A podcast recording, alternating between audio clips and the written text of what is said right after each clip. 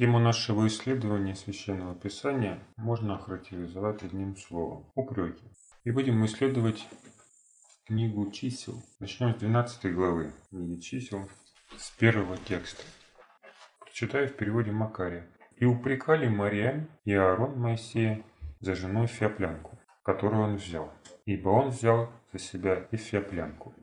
И сказали, неужели только через Моисея говорит Господь? Неужели он не говорит и через нас? И услышал сие Господь. Моисей же был кратчайший из всех человеков, которые на земле. И тотчас сказал Господь Моисею и Аарону и Марьяне, выйдите, вы трое к скини собрания. И вышли все трое. И сошел Господь в облачном столпе и стал у дверей скинии. И позвал Аарон и Марьян, и вышли они оба. И сказал, Послушайте слов моих. Если бывает у вас пророк, то я, Господь, открываюсь ему в видении, во сне говорю с ним. Но с рабом моим Моисеем не так. Он верен во всем дому моем. Устами к устам говорю я с ним, и даю ему видеть не в загадках, но он видит образ Господа. И как вы не убоялись упрекать раба моего Моисея. И воспламенился гнев Господа на них, и он отошел. И облако удалилось от скини, и морям покрылось проказу, как снегом. А Аарон взглянул на морям и увидел, что она в проказе. Итак, повествование 12 главы чисел начинается с упреков Марьями и Аарона. Эти упреки звучат в адрес Моисея. Кто такие Марьям, Аарон? Это кровные родственники Моисея брат с сестрой. И они упрекают его за жену, написано, эфиоплянку. Чего вдруг? Цвет кожи не понравился? Или что, они расисты были? И Господь поэтому заступился за меньшинство, да? Аарон и Марям упрекают Моисея за жену Эфиоплянку, которую, написано, он взял, ибо он взял за себя Эфиоплянку. Если мы не будем рассматривать контекст этих событий, то вообще непонятна суть этих претензий в принципе.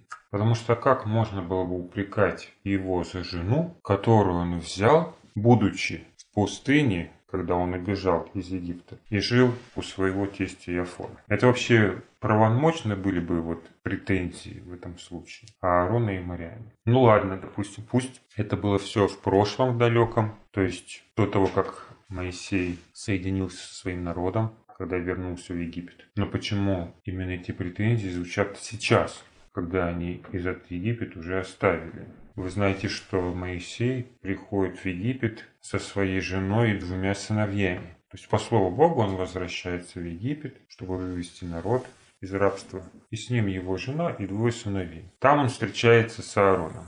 Почему там не звучат эти претензии. Вот он увидел, о, у тебя жена эфиоплянка. Хм. А здесь получается, это он уже пришел, пошел к фараону, покинул с народом Египет, и только вот сейчас здесь, в пустыне, звучат эти упреки. Непонятно вообще, и вообще оснований для того, чтобы говорить о том, что это как-то не правильно у них даже не было. Ведь если бы он даже взял эту языческую женщину, находясь в земле своего странствования, а она пошла с ним, то она должна была с ним оставаться, как бы. Или же он должен был ее отпустить, если она не хотела жить по Божьим заповедям. Он должен был ее отпустить. То есть не являешься ты народом Божьим, не хочешь быть в завете, ты должен расстаться. Но мы видим, какая картина на, по пути происходит в Египет. Является ангел Божий и хочет их умертвить, написано. Вот. И здесь вот Сепфора, его жена, обрезывает своего сына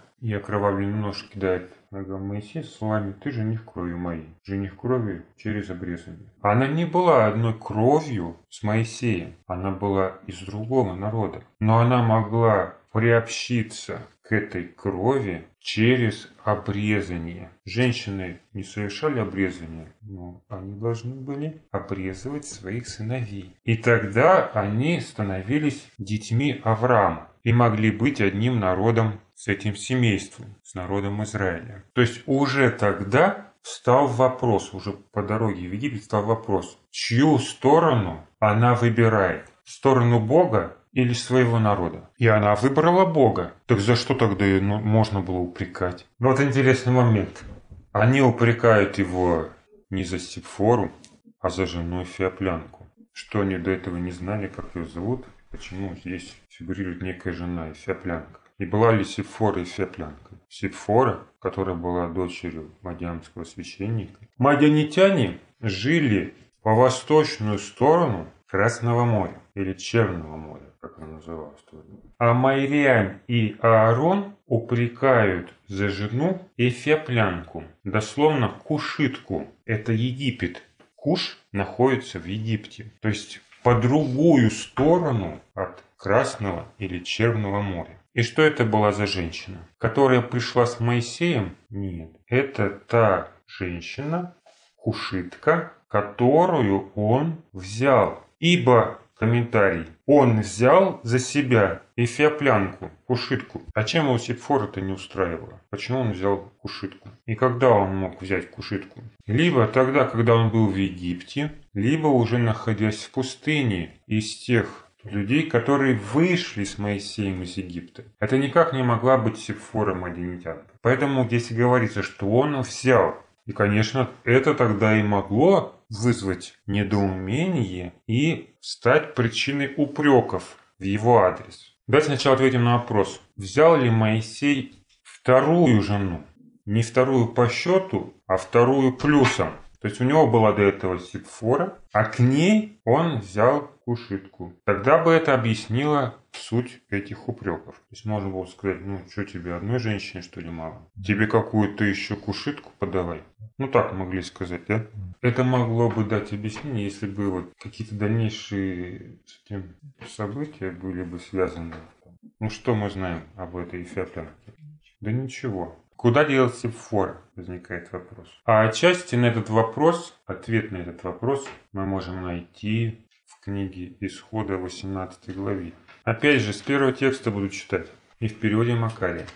Иофор, священник Мадиамский, тесть Моисеев, услышал все, что сделал Бог для Моисея для Израиля, народа своего, когда вывел Иегова Израиля из Египта. И взял Иофор, тесть Моисеев, Ципору, жену Моисееву, перед тем отпущенную, и двух сынов ее, из коих одному имя Герсам, потому что говорил Моисей, я пришлец в чужой земле, а другому имя Елизер, потому что говорил он, Бог отца моего был мне помощник и избавил меня от меча фараона. И пришел Иофор, тесть Моисей, сыновьями его и женой его к Моисею в пустыню, где он стоял станом горы Божией. И дал знать Моисею, я тесть твой, Иофор, иду к тебе, и жена твоя, и два сына ее с нею. Итак, мы видим, Иофор приходит к Моисею куда?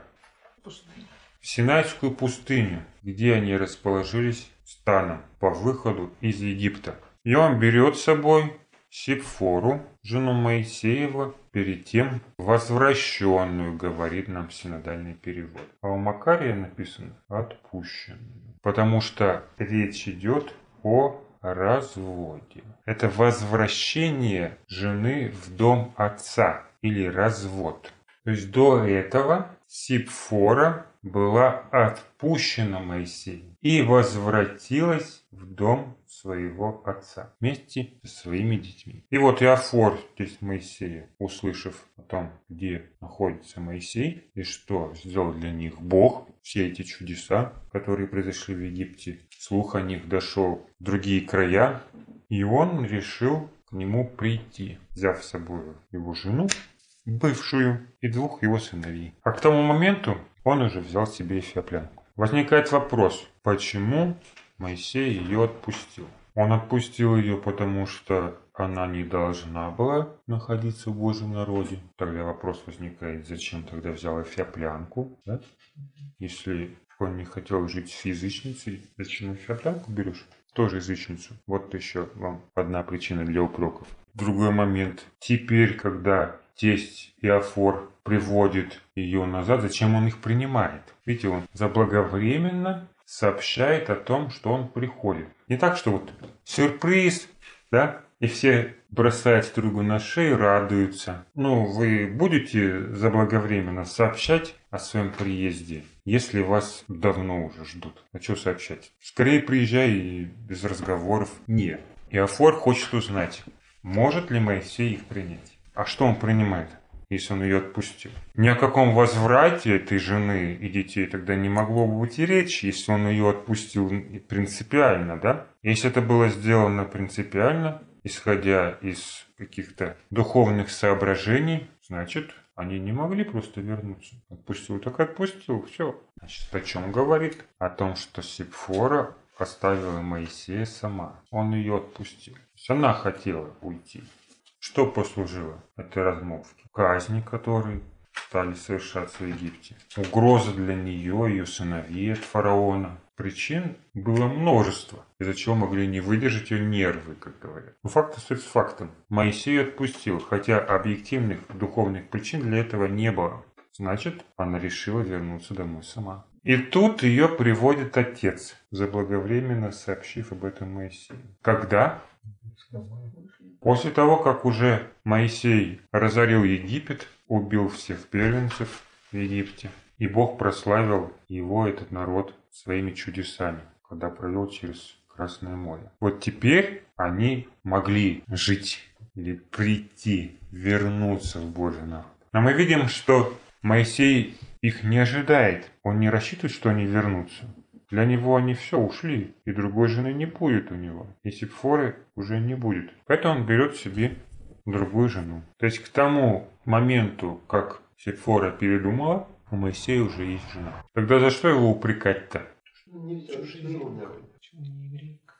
Да, вот единственное основание для упреков – это иноземная женщина. Женщина, не принадлежащая этому народу. И хотя она вышла из Египта вместе со всеми, да? Там же были и другие иноземцы с разных племен, которые уже стали частью Божьего народа, когда они отделились от Египта. Но для Марьями и Аарона все-таки играла большое значение своя кровь. То есть они рассматривали Божий народ не по духу, а исключительно по плоти. То есть, да, можно сказать, они были расистами. И по этой причине упрекали Моисея. И как говорят ему?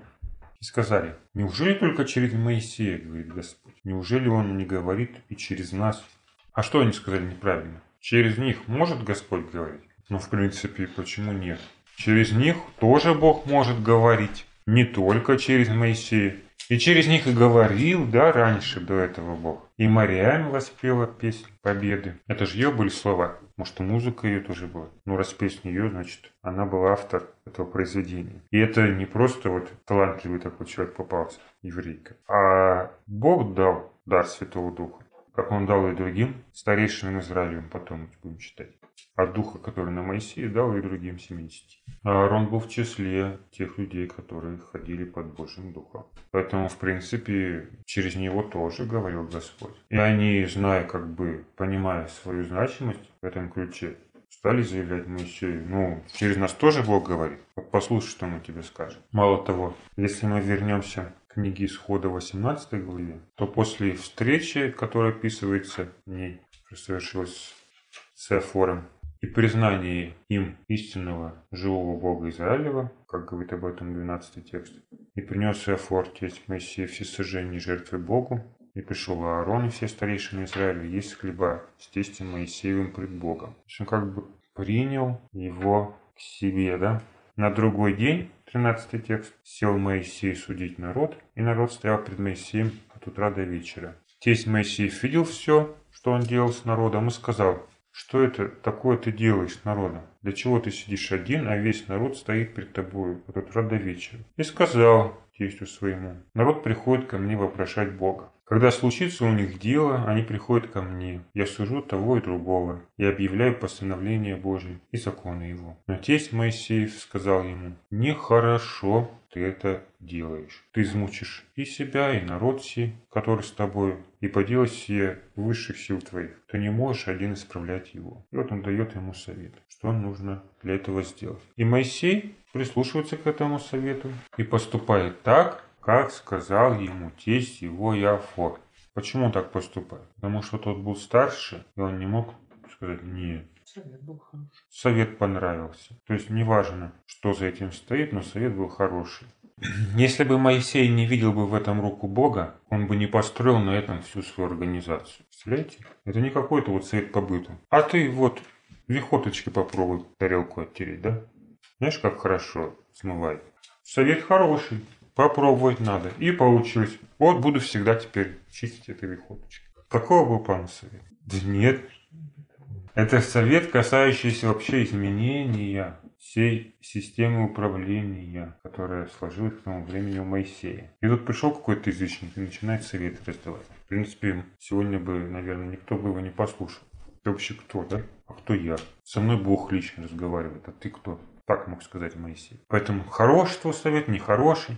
Я вообще даже брать во внимание его не буду. И что самое главное это, что он, тесть Моисея Форд, предлагает переложить часть полномочий на старейшин Израилевых, чтобы они судили народ и учили закону. Но для того, чтобы это осуществилось, Бог дает им Святого Духа. Так получается, и Бог поступает по слову тести Моисея. И Бог послушал советы, да? Бог, может, и вложил этот совет и афору.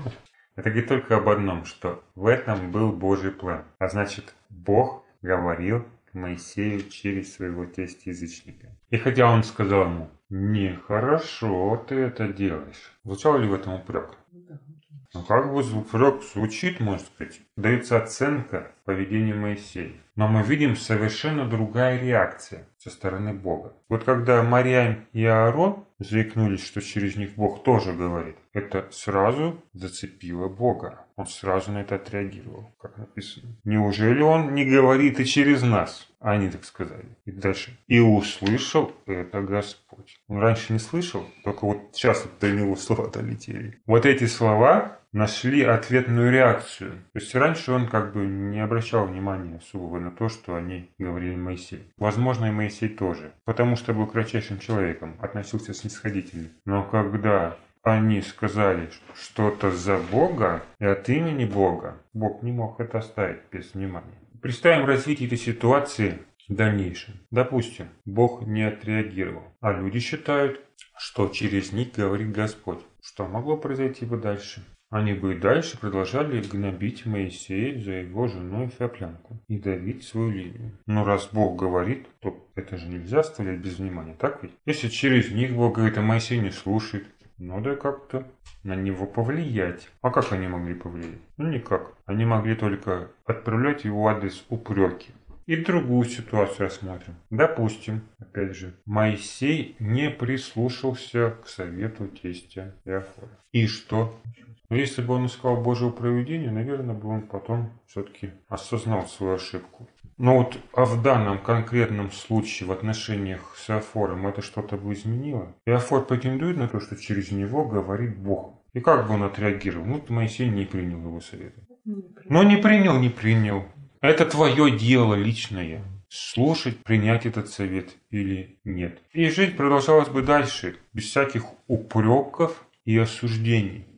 Почему? Потому что Иофор не ставил себя выше Моисея или на один тот же уровень с Моисеем, как это делает Мариам и Аарон. Почему Бог говорит такие слова? Вот он приводит пример, да? Пример пророка, к которому он обращается. Вот пророкам я говорю следующим образом. Во сне и видении, а вот с Моисеем лицом к лицу. Что он этим хочет сказать?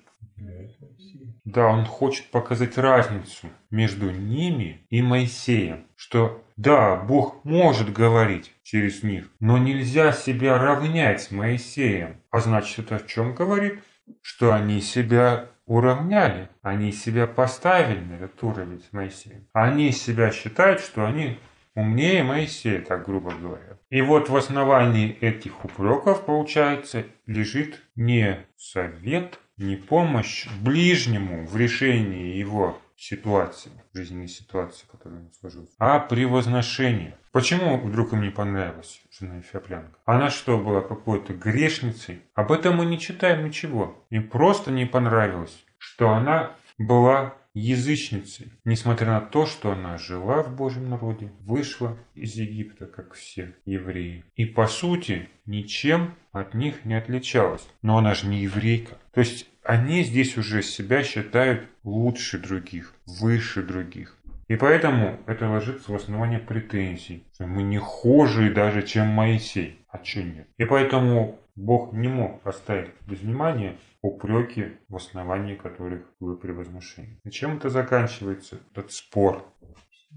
Бог вызывает их троих к себе, да?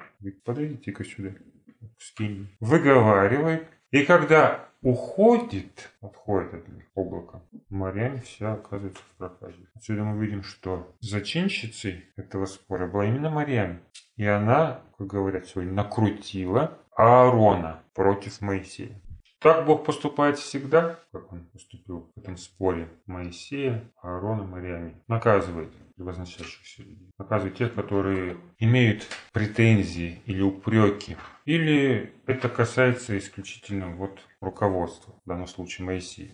Рассмотрим другие примеры, которые есть опять же в книге чисел. В 10 главе книги чисел мы читаем, что народ Божий, стан израильский, отправляется из Синайской пустыни в путь. С 11 текста. Во второй год во второй месяц, двадцатый день месяца, поднялось облако от скини откровения, и отправились сыны Израилевы в путь, в путь свой из пустыни Синайской, и остановилось облако в пустыне Фаран. И поднялись первые по повелению Господню, данному через Моисея. Или как в синодальном переводе написано, поднялись они в первый раз. А до этого времени они находились в пустыне Синайской. То есть целый год. Ровно год они находились в Синайской пустыне, там, где получили от Бога Божий закон. 29 текст этой же главы. «И сказал Моисей Хававу, сыну Рагуилову, Мадинитянину, тестю Моисееву, мы отправляемся в то место, о котором Господь сказал, вам отдаю его. Иди с нами, и мы сделаем тебе добро. По елику Господь добрый изрек об Израиле. Но он сказал ему, не пойду, а пойду в землю свою и на свою родину. Моисей же сказал, не оставляй нас, потому что ты знаешь, где нам останавливаться в пустыне, и будешь для нас глазом. Если пойдешь с нами и сотворит нам Господь оное добро, то и мы сделаем тебе добро. Таким образом, отправились они от горы Господней и шли три дня пути, и ковчег завета Господня шел пред ними три дня пути, дабы усмотреть им место, где остановиться. Видите, мы опять здесь встречаем родственника, брата Сефора, сына тестя Иофора, который, очевидно, пришел вместе с Иофором к Моисею. И Моисей предлагает ему остаться с народом, чтобы затем получить земля обетованной свой удел. И он таки получил потом свой удел в земле Иудиной. И его потом, как мы читаем, даже еще при Давиде. Но мы видим, что соглашается на это предложение язычник не сразу. Но Моисей как его мотивирует? Во-первых, тем благословением, которое они уже от Бога получили. То есть было очевидно, что Господь с ними. А если Господь с ними, то Он не исполнит обещанное. А значит, Он может в уделе Израилем гораздо найти лучшую долю, чем в своей земле, с одной стороны. И с другой стороны, находит ему какое-то занятие, отводит ему некое предназначение. В чем суть этого предназначения заключалась? В том, чтобы выступать проводником для народа по пустыне. Он знает, где останавливаться и, соответственно, будет выполнять эту функцию в Божьем народе. Но это вообще нужно было реально Моисею? А все равно, да, вот вроде бы дали задание человеку, и он этим занимается, а все равно действует не по слову этого человека, а как? Потому как этот столб ведет себя. Видите, как интересно. Вот они отправились от горы Господней, шли три дня пути, и ковчег Завета Господня шел пред ними, где, собственно, этот столб облачный был, да? Три дня пути, дабы усмотреть им место, где остановиться. И облако Господне было над ним днем, когда они отправились из стана. Вот это вот облако, этот облачный столб, он и указывал место для остановки. И как таковой нужды не было. Но было важно чем-то занять и найти предназначение для язычника, чтобы он оставался в Божьем народе и служил Господу. Таким вот образом он мог послужить Богу, хотя, собственно говоря, ничего от этого не менялось. Но он уже служил. То есть это для чего было дано? Понятно, что в этом не особо нуждался народ, сколько в этом служении нуждался он сам. И наличие родственника Иофора, брата Сипфоры среди израильтян, косвенно указывает на то, что среди них была и Сипфора. И опять же, как он мог остаться, да, брат Хавав? Вот если бы он пришел, ну скажем, на побывку на несколько дней, на неделю, там, на две, да, вообще для него бы звучал этот вопрос, такое предложение бы звучало для него, как «оставайся, получишь удел, Бог тебе сделает доброе». Ну какой оставайся мне там? Дом, семья меня ждут, уже заждались, я еще, мне еще вернуться надо дойти, это время тоже немало занимает. То есть, когда он пришел, вместе с Сепфорой. Они пришли вместе со своим семейством, со своими, возможно, слугами, близкими. И они изначально не планировали возвращаться. Наверное, за исключением самого тестя. Но, как говорится, жизнь в пустыне прошел год. Их не особо вдохновляло. То есть ничего доброго они как бы не видели. Они все говорят, обещает, мы сделаем тебе добро, сделаем. Но не сейчас. Ну да, они, конечно, сделали добро. Но опять же, все нужно рассматривать в контексте. Во-первых, прошел год, никакого добра они не получили, да? Но еще это нормально, чтобы к этому моменту была построена скиния, устроена организация, служение Богу было построено. Это как бы нормально, что это время необходимо было даже, чтобы отправиться в путь. Ну а дальше-то что? Это на бумаге как бы все гладко. Вот Моисей пообещал, и потом они получили свой дел. Да? А в реальности это как было? Вот он пообещал, вот пойдешь с нами, Бог тебя благословит. Хорошо, ладно, так и быть. Уговорил, уговорил. Приходит в пустыню Фаран, отправляют соглядатов высмотреть землю. Те приходят, разносят слухи, народ возмутился. И что? И назад в пустыню на 40 лет. Вот тебе благословение. И кто вошел в эту землю? только потомки, их потомки. То есть свою жизнь они закончили в пустыне. Вот тебе и доброе, что обещал Моисей. То есть, несмотря на то, что Моисей уговорил своего родственника остаться, ему пришлось много претерпеть, чтобы получить это добро, которое обещал ему Моисей. И в следующей же главе, как они отправились в путь, после того, как они отправились в путь. Мы читаем 11 глава книги чисел. Тогда народ стал жаловаться на бедствие свое, вслух Господа. Господь услышал, и воспламенился гнев его, и возгорелся на них огонь Господень, и истреблял край стана. Народ возопил к Моисею, Моисей помолился Господу, и утих огонь. И нарекли месту сему Тавера, Жене, потому что сожигал их огонь Господень. Видите как? Люди отправляются в путь, покидают обжитое в течение этого года место. Там уже наверняка туалет они построили и, возможно, водопровод провели. И когда они приходят в новую пустыню, начинается ропот. Очевидно, что манна кормила их и дальше. С голоду они не умирали, но новая атмосфера, новые обстоятельства, новая пустыня показалась для них сложнее первой. И народ стал роптать. И здесь мы тоже видим такое же выражение. Господь услышал. О чем это говорит? О том, что ропот вслух Господа это тоже был упреком. То есть не просто нытье. Ой, пальчик, допустим, да, распух. Или, о, что-то у меня, допустим, пуговица оторвалась. Ну, можно же просто поныть немножко. А это было недовольство, которое перерастает в упрек. И упрек в адрес кого? В адрес Бога. Ведь туда же привел их этот облачный столб. Кого им винить? Брата Сипфор, что ли? Им только можно винить Моисея с Аароном или Бога. И Господь не оставляет без внимания эти упреки. Сразу же воспламеняется его гнев. И спасает от этого огня только молитва Моисея. Почему? Может, они уже пожалели о том, что стали возмущаться.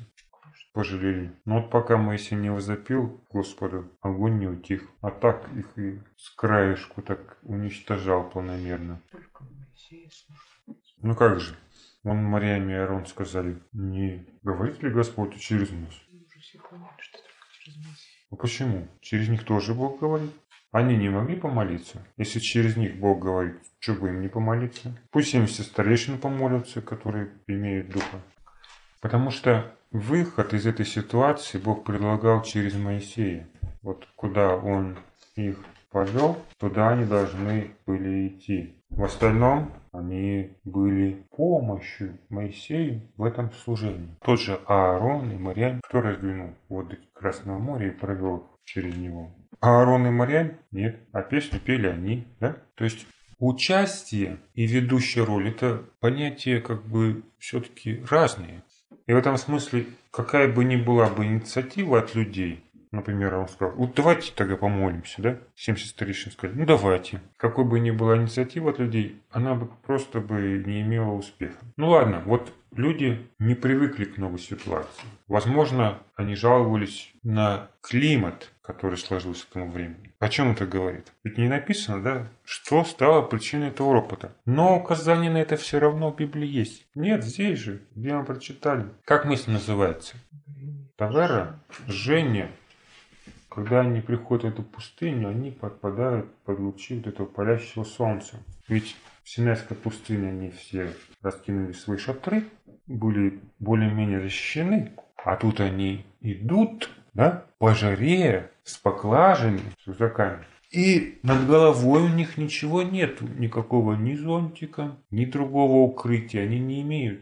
Это не пляж на берегу Красного моря, это поход. И, естественно, жжение. Возникают такие неприятные эмоции, связанные с этой погодой. Люди начинают на это роптать. И реакция Бога тоже на это указывает. Что возникает в результате? Огонь, не, не потоп, не град, понимаете? Не что-либо еще, не ветер там ураганный, который раскидал их там постоянно. Нет. Начинает их жечь огонь. То есть, когда Бог наказывает, Он усугубляет текущую ситуацию. То есть, тебе жарко, будет еще жарче. Ты сгораешь, тебя пожрет Божий огонь, если ты будешь роптать и иметь претензии. Единственный способ прийти в нормальное состояние – это следовать по тому пути, которым идет Моисей. Но это, как говорится, еще не все, да? Это еще не все. После этого скопище иноземцев,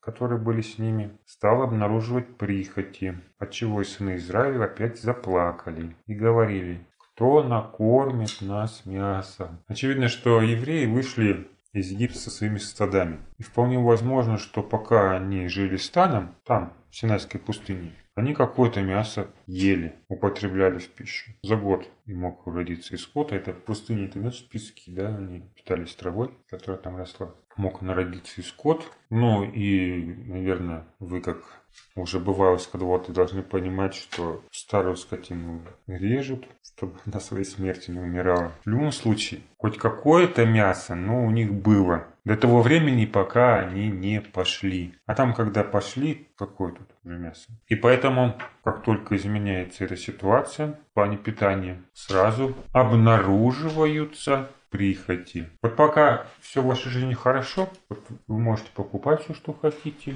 кушать все, что хотите, делать все, что хотите. Нет никаких ограничений. Вот видны ваши прихоти. Нет. Вы принимаете как благословение все эти дары от Бога, и все, и радуетесь жизни. Какие тут могут прихоти? Нет. Вы праведные, совершенные люди. Ну, до тех пор, пока вас не ограничить. До тех пор, пока вас не поместят в ту ситуацию, где будут ущемляться ваши интересы. Если это общество, то права, может быть. Все, вот когда возникают эти шумления, вот тогда только и обнаруживаются эти прихоти. И это выливается во что? В ропот. А если люди начинают это выговаривать, это уже что? Это уже претензия. Это уже упреки. И эти упреки звучат как? Они, с одной стороны, плачут, да, то есть жалеют себя, а с другой стороны говорят, кто накормит нас мясом? Кто? накормит нас мясом. Но вот это просто плач. Нету мяса, да, там. Мы помним рыбу, которую в Египте мы ели даром, огурцы, дыни, лук, репчатый лук, чеснок. Вот если просто эти слова оставить, то можем сказать, ну вот, ноют, просто ноют очередной раз. Не просто ноют. Кто накормит нас мясом? Это уже требование звучит. Вы должны накормить нас мясом. Почему вы не кормите нас мясом? Вы что? Кто нас накормит мясом? Это уже упрек. А год они уже едят ману, и они говорят, а ныне душа наша сохнет, нет ничего, только манна в глазах наших. И начинают как бы роптать иноземцы, а отклик этих желаний находят в сердце у евреев Божьего народа. Те тоже поддерживают эти настроения. И опять, каким будет итог этой истории? Да, Бог дает мясо, но, как говорит нам 33 текст, но когда мясо еще было в зубах их, не было еще съедено, гнев Господень возгорелся на народ, и поразил Господь народ весьма великой язвою. И нарекли имя месту сему Киброд Таава, гробы прихоти. По елику там хоронили прихотливый народ. Далее, опуская 12 главу, да, которую мы уже прочитали, когда Мариам и Аарон упрекали Моисея за жену Феоплянку, мы встречаем другую сцену пропота народа. Это возмущение по поводу намерений Бога ввести Моисея в землю, где живут хананеи. Приходят разведчики, куда Моисей отправляет их высмотреть землю, числа 13 глава, и возвращаются не с пустыми руками, а с плодами земли.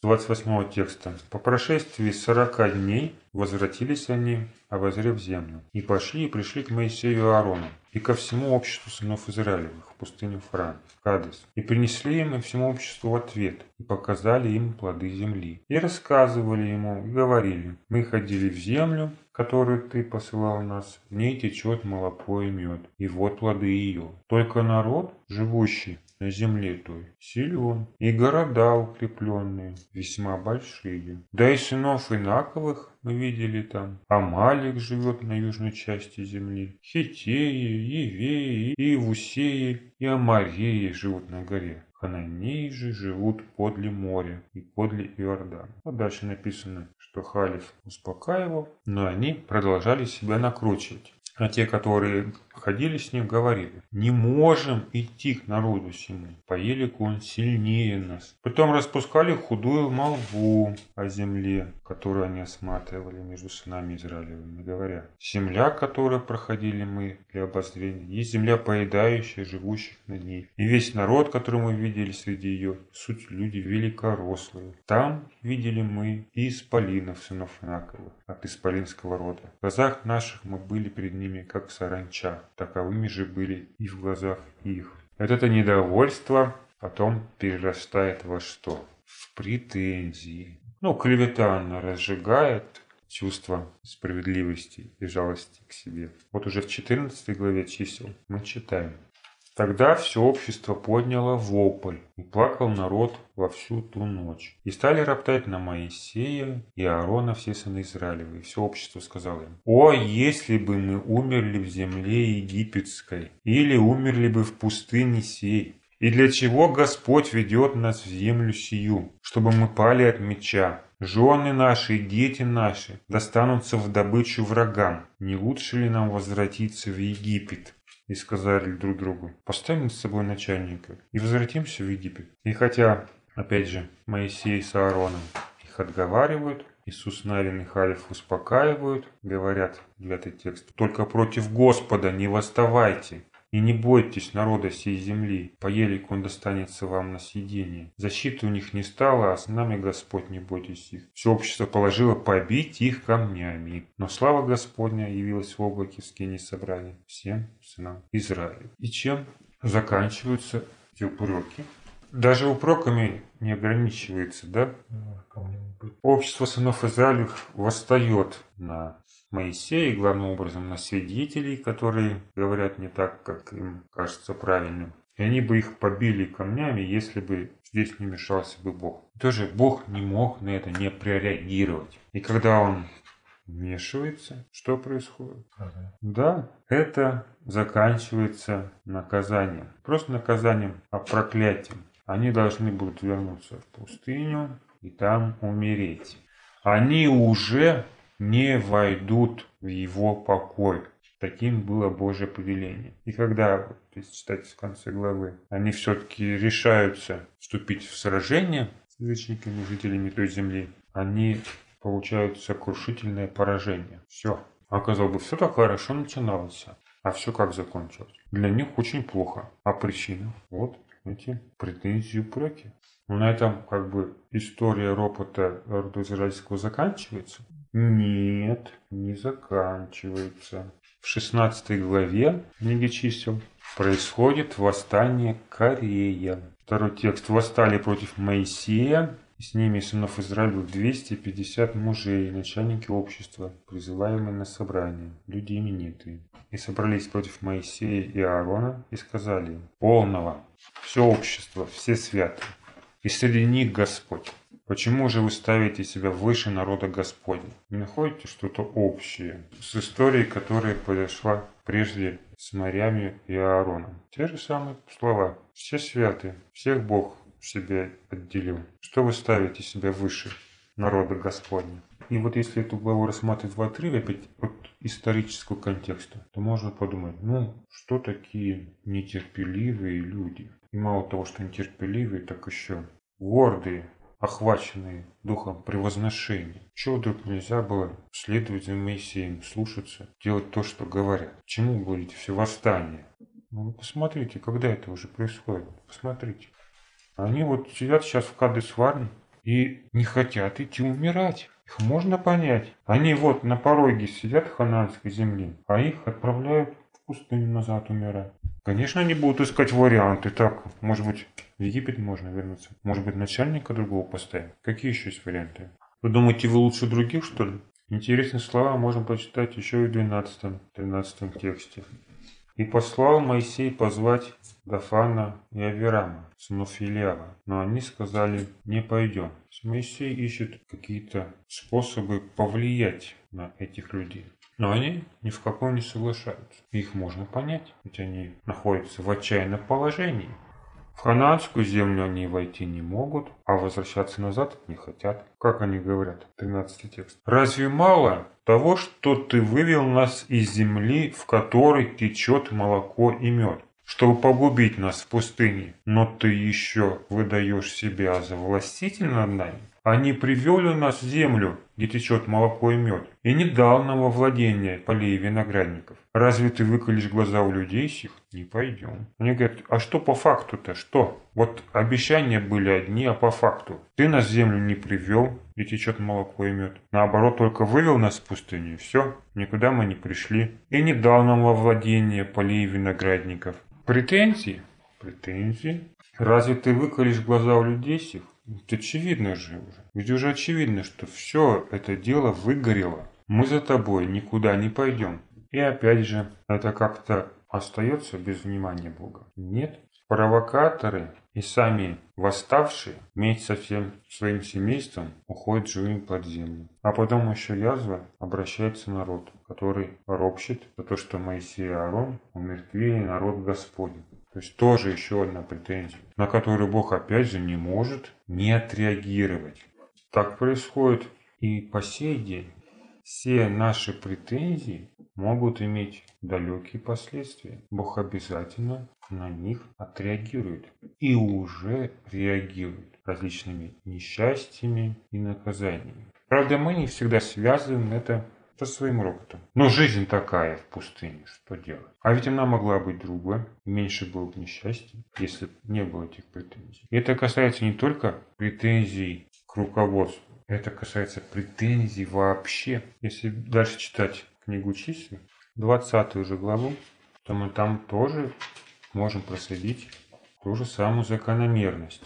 И пришли сыны Израиля все общество в пустыню Цин в первый месяц, и остановился народ в Кадесе, и умерла там Мариам, и погребена там. Не было воды для общества, и собрались они против Моисея и Аарона. И вступил народ в ссору с Моисеем и сказал, «О, если бы мы умерли тогда, и мы, когда умерли братья наши перед Господом, Зачем вы привели народ Господень в сию пустыню, чтобы умереть здесь нам и скоту нашему? И для чего вывели вы нас из Египта, чтобы привести нас на это негодное место, где нет ни хлеба, ни смоковниц, ни винограда, ни гранатовых яблок, ни воды для питья. И пошел Моисей и Аарон от народа к дверям скини собрания. И пали на лица свои, и явилась им слава Господня. И говорил Господь Моисею, и сказал, возьми посох и собери общество, ты и Аарон, брат твой, и скажите при глазах их скале, и она даст из себя воду. Таким образом, ты источишь им воду из скалы, и напоишь общество сие и скот его. Моисей взял посох от Господа, так, как он повелел ему, и собрал Моисей и Аарон народ к скале, и сказал им, «Послушайте, мятежники, разве нам из скалы сей источить для вас воду?» И поднял Моисей руку свою и ударил в скалу посохом своим дважды, и потекло много воды, и пило общество и скот его. Отличие этой истории от других в том, что народ в случае своего ропота не получает наказания от Бога, а просто попили водички и успокоились. Вот мы видим новая пустыня в очередной раз. То есть из Кадыс-Варны они пошли уже в другую пустыню, в направлении горы Савовой. И, что закономерно, сыны Израилевы снова стали роптать. Вот. И как бы для этого существовали все объективные причины. Не было воды для общества, и люди находились под угрозой или в страхе от ожидаемой гибели, от ожидаемых бедствий. Для чего вывели нас из Египта? Чтобы привести нас на это негодное место, где нет ни хлеба, ни смоковниц, ни винограда, ни гранатовых яблок, ни воды для питья? Зачем вы привели народ Господень в сию пустыню? Чтобы умереть здесь нам и скоту нашему? То есть они высказывают свои претензии опять Моисею и Аарону. Но Бог наказывает кого? Моисея и Аарона. С 12 текста.